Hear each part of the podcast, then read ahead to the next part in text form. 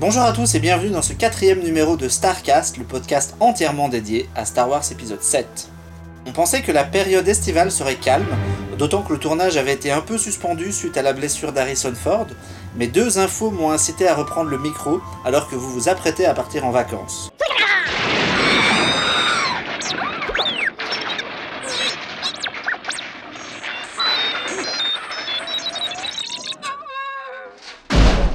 La première, c'est un X-Wing. À l'instar de la première vidéo annonçant le projet Force for Change, J.J. Abrams a publié un nouveau message pour annoncer la fin de l'opération. Et après avoir croisé une créature en latex, on l'a vu au pied d'un X-Wing nouvelle génération. Le vaisseau rappellera aux fans le modèle Z95, mais Lucasfilm a confirmé qu'il s'agissait bien d'une LX nouvelle génération, aux lignes plus arrondies, au nez plus fin, avec des réacteurs différents. Du bleu remplace le rouge, et globalement le reste rappelle les dessins originaux de Ralph McQuarrie. Justement, le boulot de McQuarrie, malheureusement décédé il y a deux ans, sur la trilogie originale est colossal.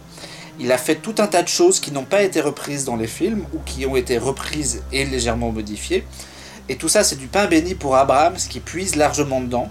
D'ailleurs, on avait déjà vu des précédents designs de l'illustrateur réalisés en vrai, notamment quand des photos avaient fuité et qu'on voyait une espèce d'arche suspendue et un, des éléments qui, qui se rapprochaient d'une halle ou d'un marché, qui venaient des, des designs originaux. Le sabre laser de ton père.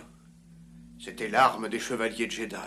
L'autre info vient du site Badass Digest, qui dit connaître le synopsis du film, ou du moins son démarrage. Accrochez-vous parce que c'est particulier. Le site explique que le film s'ouvrirait sur un crash de vaisseau sur une planète désertique, mais qui ne serait pas forcément Tatooine, notamment parce qu'il y aurait de l'eau là-bas, mais surtout qu'une main pénétrerait l'atmosphère. Oui, il faut imaginer que le titre défile, le texte défile à l'ouverture, et une main tombe dans l'espace et atterrit sur une planète. Cette main, ce serait celle de Luke Skywalker, et elle tiendrait son sabre laser.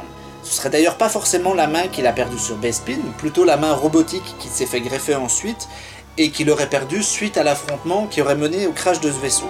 Sur la planète, la main serait récupérée par John Boyega et Daisy Ridley, lui serait un Stormtrooper déserteur, et ensemble, ils décideraient de partir rendre sa main à Luke en se tournant d'abord vers Yann et Chewbacca. C'est surprenant et c'est un peu idiot d'imaginer qu'une main robotique serait non seulement au cœur de l'histoire, mais en plus quasiment dans les premiers plans du film.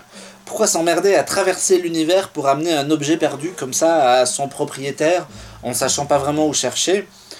Le site évoque d'autres choses. Ils évoquent aussi une nouvelle arme que l'Empire sera en train de construire, quelque chose qui pourrait ravager des systèmes entiers. Ils évoquent le fait que Yann n'aurait pas vu Luke depuis plus de 30 ans, et on spécule sur le fait qu'Oscar Isaac pourrait être le fils de Yann Solo, qui pourrait être aux commandes du Faucon, et que son père et Chewbacca seraient désormais aux commandes d'autres choses, dont on ne sait pas davantage. Tout ça paraît un peu idiot, mais il y a des éléments qui méritent réflexion, comme l'absence de filiation entre les nouveaux héros. On avait théorisé sur le fait que Daisy Ridley pourrait être la fille solo, mais si on part de ce point de vue-là, finalement, tout ça a un peu disparu. Donc il n'y aurait pas de lien, si ce n'est l'objet, qui serait l'objet justement d'un passage de relais entre deux générations. Tout ça paraît un peu étrange, mais il faut se dire qu'il y a des éléments qui sont sûrement juste dans tout ce qu'on évoque depuis le début de ce podcast et de tout ce qui a été évoqué en termes de rumeurs. Il y a toujours des éléments qui sont vrais et qui sont soit mal interprétés, soit modifiés par la suite, ou des choses comme ça. Comme d'habitude, il est bien trop tôt pour en savoir davantage, mais le lot de rumeurs circulant, il est probable que, bah effectivement, une partie soit juste.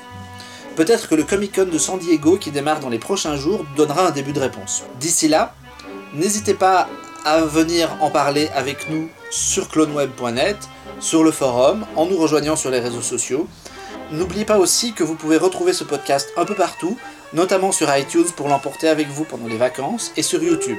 À la prochaine et que la force soit avec vous. La route est dégagée, petit gars Fais-moi péter cet engin et on rentre